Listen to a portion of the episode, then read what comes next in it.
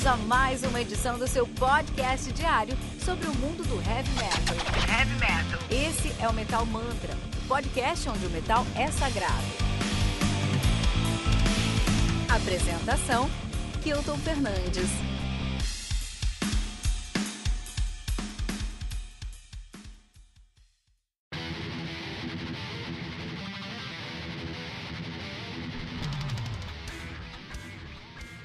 Whore of Babylon, do Mike LePons, Silent Assassin, álbum lançado no dia 26 de junho de 2020 pela Silver Lining Music. O álbum conta aí com 10 músicas, totalizando 53 minutos de play. O Mike LePond, Silent Assassins, que é uma banda de power metal de Newark, New Jersey, New Jersey, né? Pra quem é de New, jo New... Pra quem é de New Jersey, é New Jersey. Ativo desde 2014, tem três álbuns lançados, sendo Michael Upon Silent Assassins, o seu debut de, de 2014, tendo o Pawn and Prophecy de 2018, e agora o Whore of Babylon de 2020, banda que conta aí com Rod Rivera no, na guitarra, né? Ele que toca ali no Dead Risen.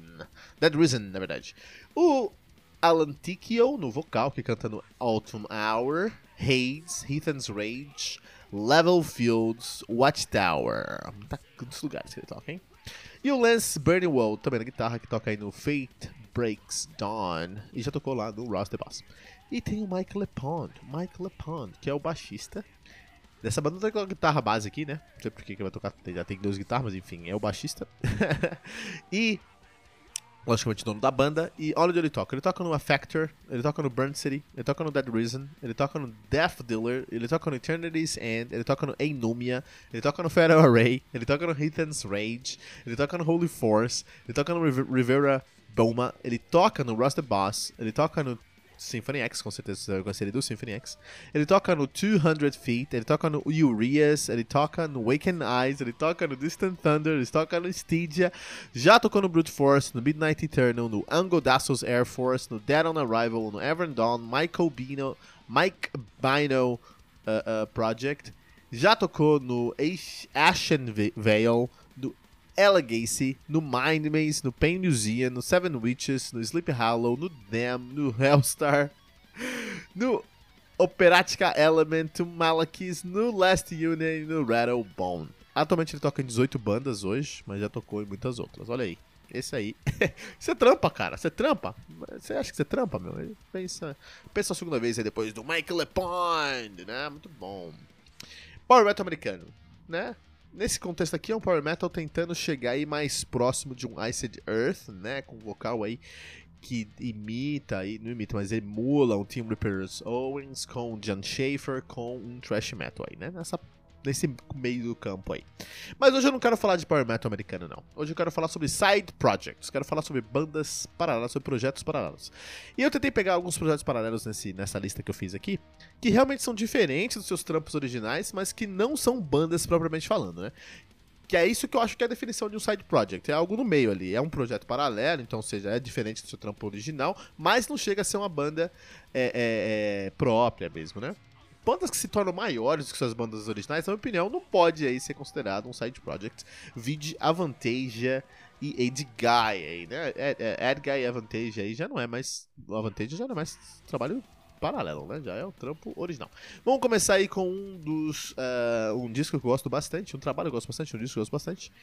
É, vamos recomendar aí o Russell Adams Atomic Soul, do Russell Adams Atomic Soul, lançado pela Inside Out Records em 26 de abril de 2005. Né? O álbum conta com 11 músicas, totalizando 50 minutos de play. Muito interessante, você tem aí o Russell Allen tocando, cantando, tocando guitarra, tocando violão e tocando teclado nessa banda aí, né? Recebeu aí a presença do Jason Freundberg na guitarra, Michael Romeo na guitarra, Michael Pinella do Symphony X no, na, na, no teclado, no piano no caso, Jens Johansson, o antigo é, tecladista do Stratovarius, no teclado, Iceberg na guitarra, Brendan Anthony na guitarra também, Larry Salvatore no baixo e Robert Nelson na bateria. Muito legal aí, né? Esse trampo do Russell Alan Atomic Soul, só tem um álbum lançado de 2005, né? O, o Russell Allen tem vários shows em vários lugares também, mas eu gosto aqui porque É, eu sinto o, o, o Russell Allen com várias, uh, várias facetas na sua sonoridade, no seu vocal, vários timbres no seu vocal mesmo.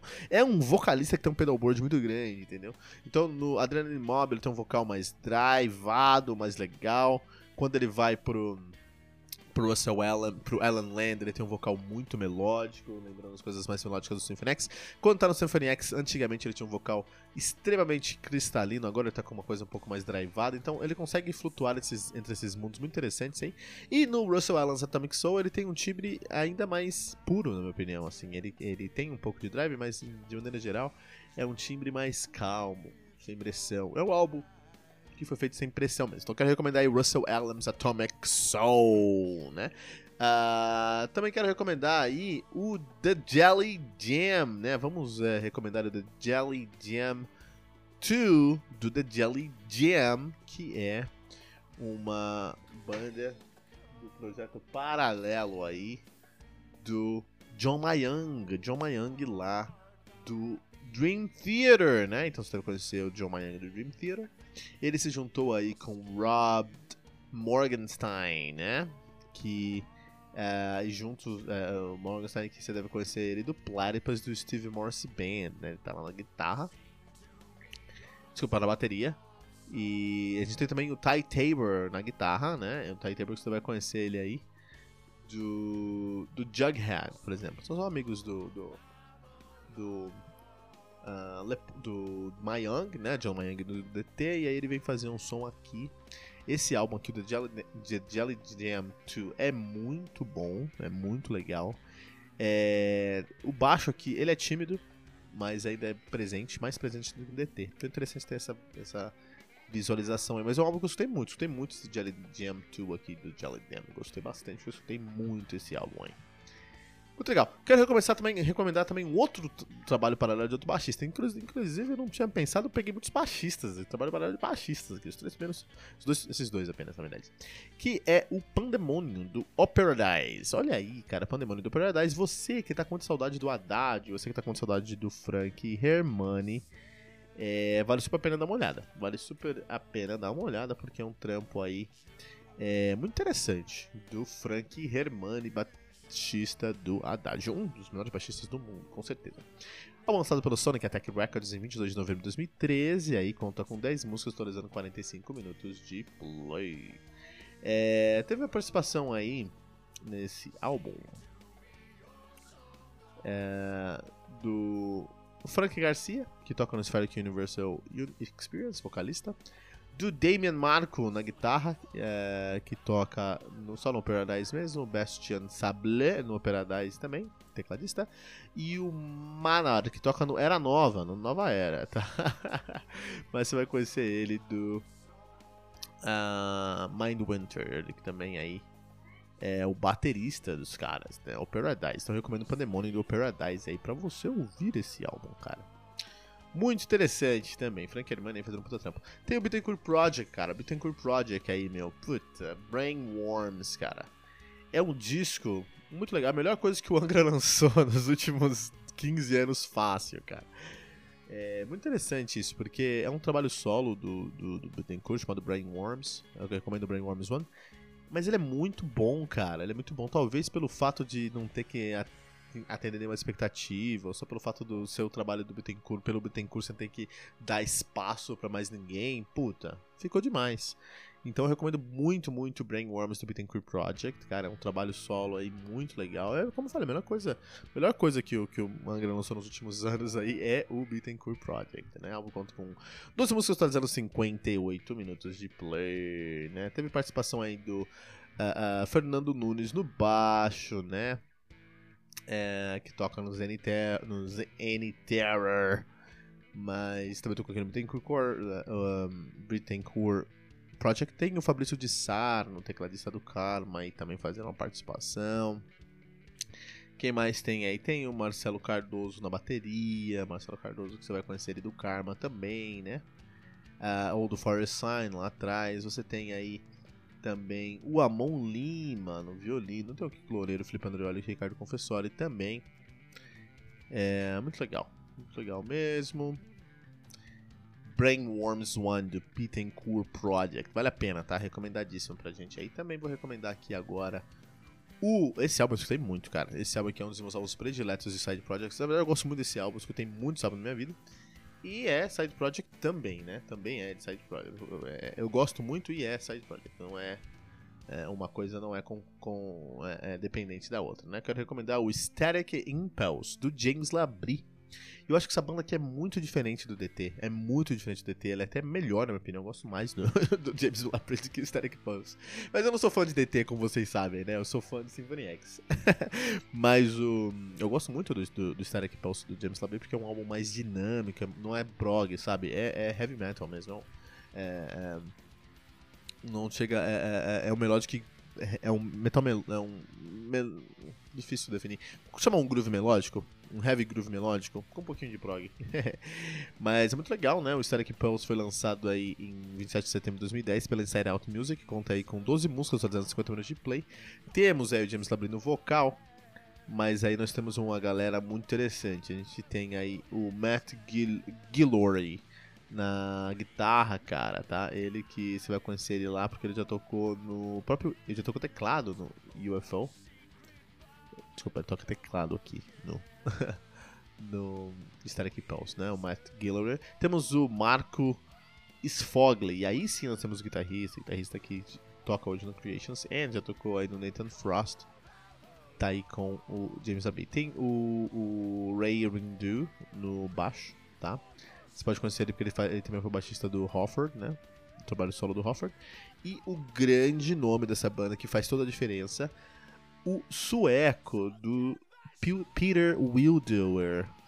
Uh, Carl Peter Wildower que toca no Darkane. Na verdade, quando teve aquele episódio lá que saiu o, o Portnoy, os caras fizeram um, um, reality show de três episódios lá, parece que no baterista, eles trouxeram Peter, Will, Peter Wildower e pra mim era o que tinha que entrar no DT, porque ele, ele, é, ele é sueco, cara, então ele levou o PT, o PT, o DT, a falou, ó, oh, DT, é isso que vocês têm que fazer, entendeu? Isso aqui é heavy metal hoje em dia entendeu? Então ele levou, ele levou o DT. Eu acho que se ele entrasse no DT, o DT estaria em um ponto aí muito diferente de hoje.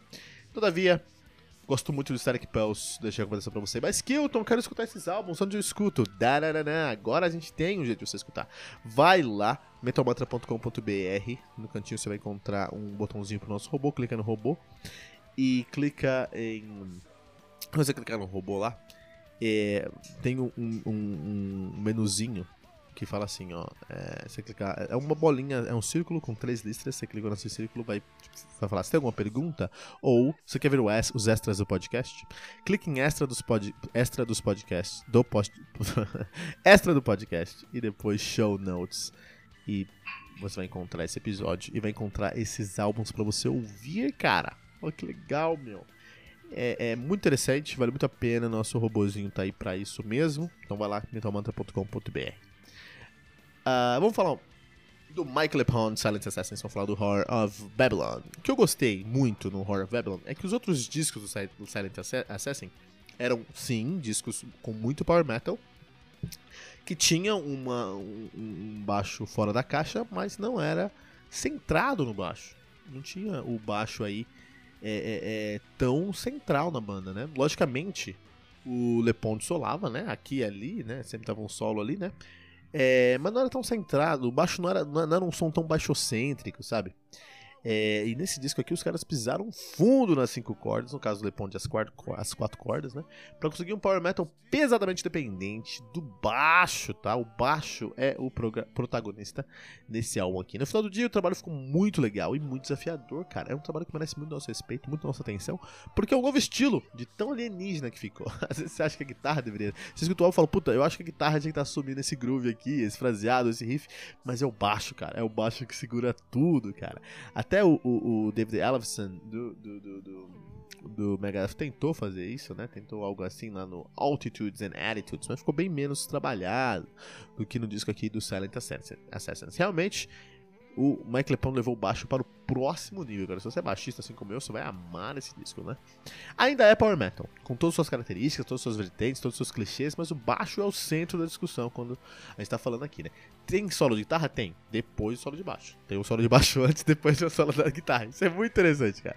A música título, né, do álbum, a Horror of Babylon, foi escrita para isso, cara. Uma música foi escrita para mostrar que o baixo aqui é o dono do disco, né? É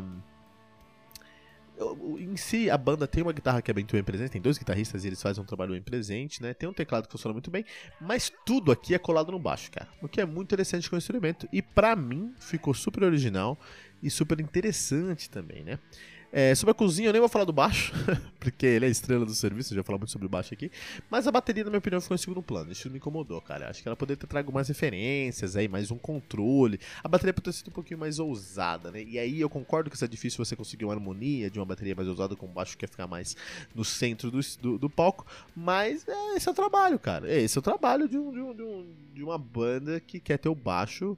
É, de uma banda em si, que quer ter uma, uma sonoridade complexa entender em quais momentos aí você vai ceder para trazer um pouco mais de destaque para um outro instrumento ou como você vai construir uma linha que não dispute espaço, né? Disputar espaço é uma coisa muito complicada. Uh, e eu espero que essa aqui seja de verdade a nova pegada do Silent Assassin, porque todos os álbuns antigos tinham essa carona de meh, é só mais um álbum, o Cromo do Lepone já falou aí, o cara tocou, tá, toca hoje em 18 bandas, cara.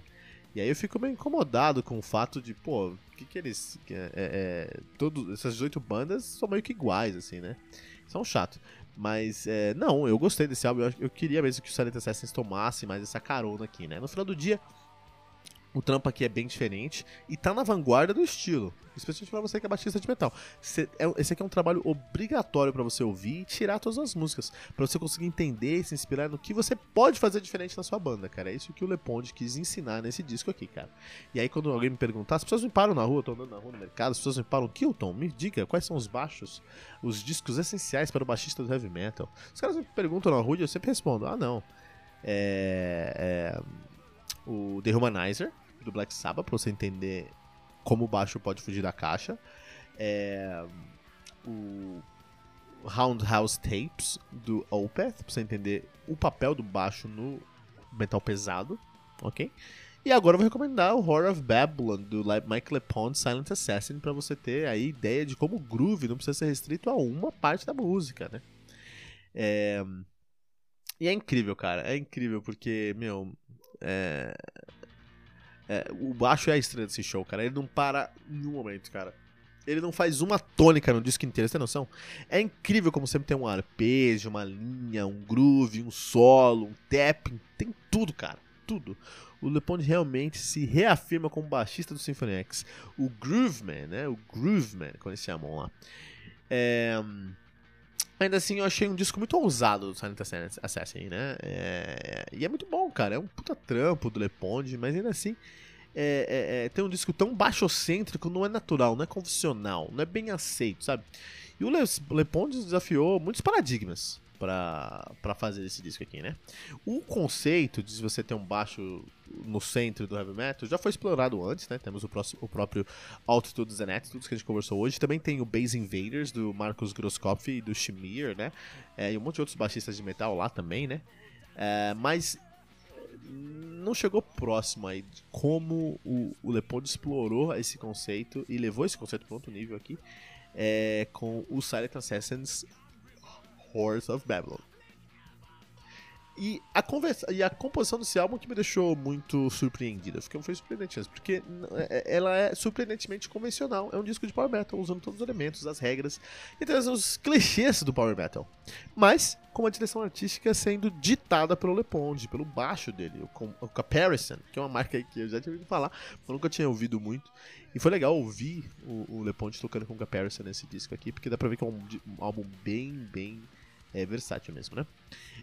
Um, esse, desse aqui você vai encontrar um disco que uh, o, a guitarra faz um feijão com arroz, funciona muito bem, e o baixo explora todas as possibilidades possíveis, né? E isso é muito interessante, isso é muito desafiador, cara. Em alguns momentos funciona mais do que outros, né? Quando a música tá mais densa, tem uma tensão maior, uma música mais lenta, o baixo funciona muito, muito, muito como elemento melódico, em adição ao seu papel harmônico no disco. Agora, quando a música é um pouco mais upbeat, o baixo fica soando mais ou menos como um Kiss, como um Gene Simons, isso me afastou um pouco, acho que é uma falha, né? É, e por isso eu acho que faltou um pouco de síntese nesse disco, cara. Eu acho que tem um pouquinho de gordura sobrando, acho que podia dar uma enxugada, né? Poderia ter sido mais enxuto, é, especialmente nas músicas mais upbeat, cara. Acho que tinha que ter ali uma outra visão, uma outra perspectiva. Os caras são capazes de trazer isso e eu, e eu esperava ali uma. Minha cabeça explodiu em vários momentos desse álbum, mas não nas músicas upbeats, entendeu? Um, timbre, em questão de timbre, o baixo flutua em diversos universos de timbre, né? Que é muito interessante e, e me deixou muito animado, cara. Porque isso é muito. Puta, é, renova a gente, sabe? Porque é um baixo que. O, o, baixo, geralmente, ele tem esse timbre muito característico, né? Que é super previsível. Que é, pô, você faz um som bem grave. E é isso. Agora, em alguns momentos ele vai pegar uma distorção e no máximo é isso. E quando ele fica com a distorção, ele se puta com a guitarra, isso é um problema, né? Aí abraço uh, uh, Motorhead. É tradicional que o baixo siga uma linha mais modesta, modesta mesmo nos discos de heavy metal. E tradição, geralmente, elas existem porque é o que funciona melhor. Um monte de gente tenta um monte de coisa e o que funciona melhor, mais vezes se torna tradição. A galera que é mais progressista pode discordar, tudo bem, não tem problema, pode discordar. Mas no fim do dia, isso aí é definição de ciência de dados, cara encontrar padrões para gerenciar uma questão. Então, se a gente aplica ciência de dados no heavy metal, nós vamos encontrar que a maioria dos discos tem um baixo e um papel secundário e uma performance modesta. O Silent Assassin desafia exatamente isso. Tenta trazer um disco onde o baixo não é modesto e nem fica em segundo plano. E por isso que é muito desafiador, porque ele tá desafiando o paradigma em si, né? Ainda assim, eu acho que os caras entregaram um power metal bem tradicional, com sonoridades que lembram muito coisas como Halloween, mas na fase do Dark Ride, ou até o Iced Earth, especialmente o vocal, que lembra bastante aí um power metal americano tradicional. Então acho que é um disco que é super recomendado pelo Metal Mantra. Então uma pergunta para você, qual baixista, qual baixista deveria, deveria assumir as rédeas da, da, da, da banda, de uma banda que você gosta, cara. Deixa seu, seu comentário metalmantra.com.br.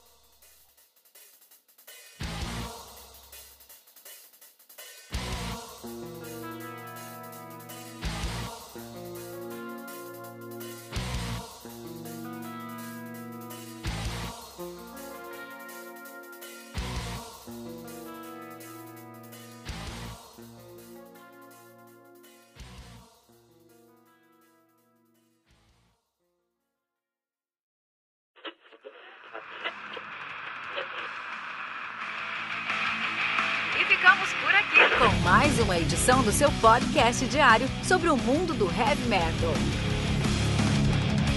Esse é o Metal Mantra, o podcast onde o metal é sagrado. Não esqueça de deixar seu comentário no nosso site metalmantra.com.br.